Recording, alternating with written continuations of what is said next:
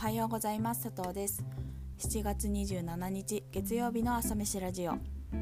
この配信は私佐藤が日々の気になるニュースやお仕事のこと好きな音楽やカルチャーについてゆるっとお話しするラジオです。一日の元気を作る朝飯のようにこの時間が少しでも元気の足しになることを願って気持ちだけは大盛りでお送りしていきます。朝飯ラジオ第34回目の配信です。皆さんお久しぶりです。4連休はいかがでしたでしょうか？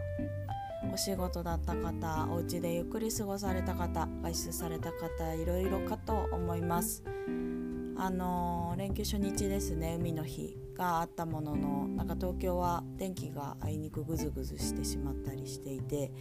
あんまりカラッとしなかったのがなんだか残念だったなと思います。もう本当に早く梅雨が明けてほしいなと願うばかりです。まあ、とりあえずですね今日からまたお仕事になりますが頑張っていきたいなと思います。さて今朝は人と家の話をしようと思います。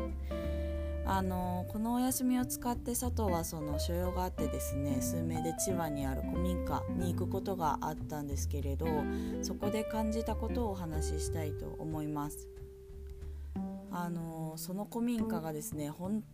当に素敵であのザ日本の古き良き木造建築みたいな感じだったんですけど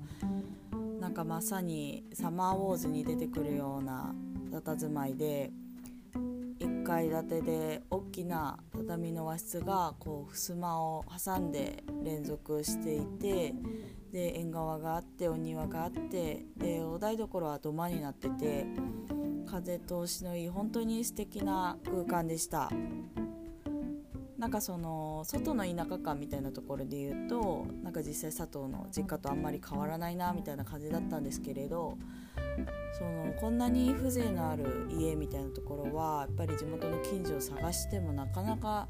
なかったので本当に感動してしまいました。でその古民家は空き家になっているのを親火でその民宿みたいな形で貸し出ししているようでその撮影に使われたりもしてたりその地域でできる体験イベントができたりと、まあ、いろんな活用をされているようでした。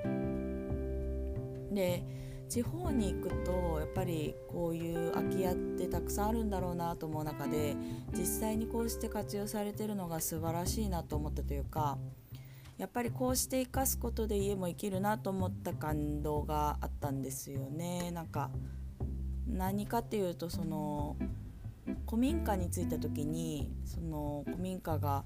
広いだだっ広いですね。あの空の下で静かにこう小さな寝息を立てて佇んでいるような感じだったんですけれど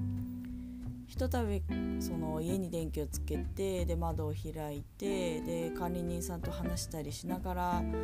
ですけれどその家の中から人の声が聞こえた時に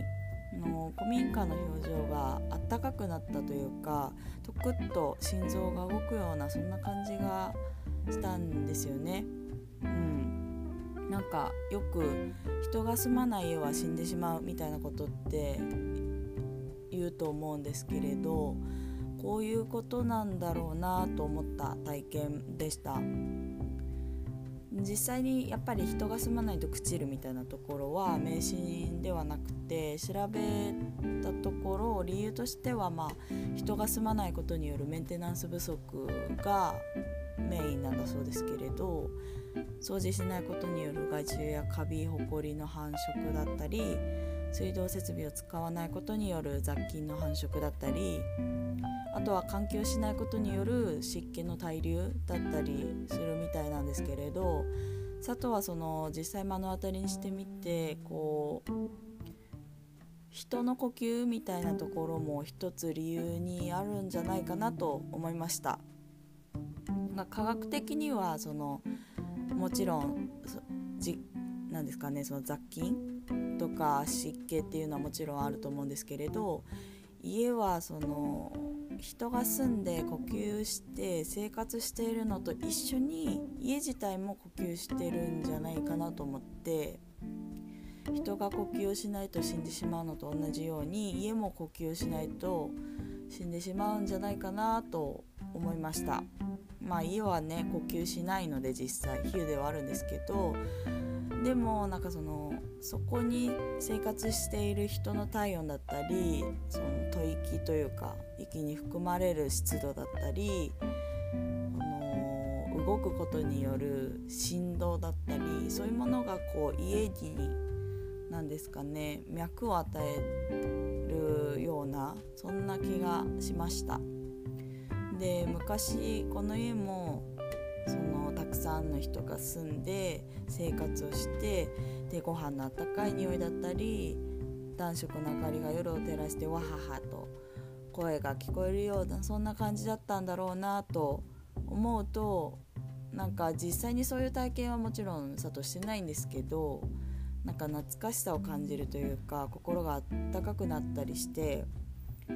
何ですかね。日本人の血に染み込まれてるんだろうなと本当に不思議な体験をさせていただきました。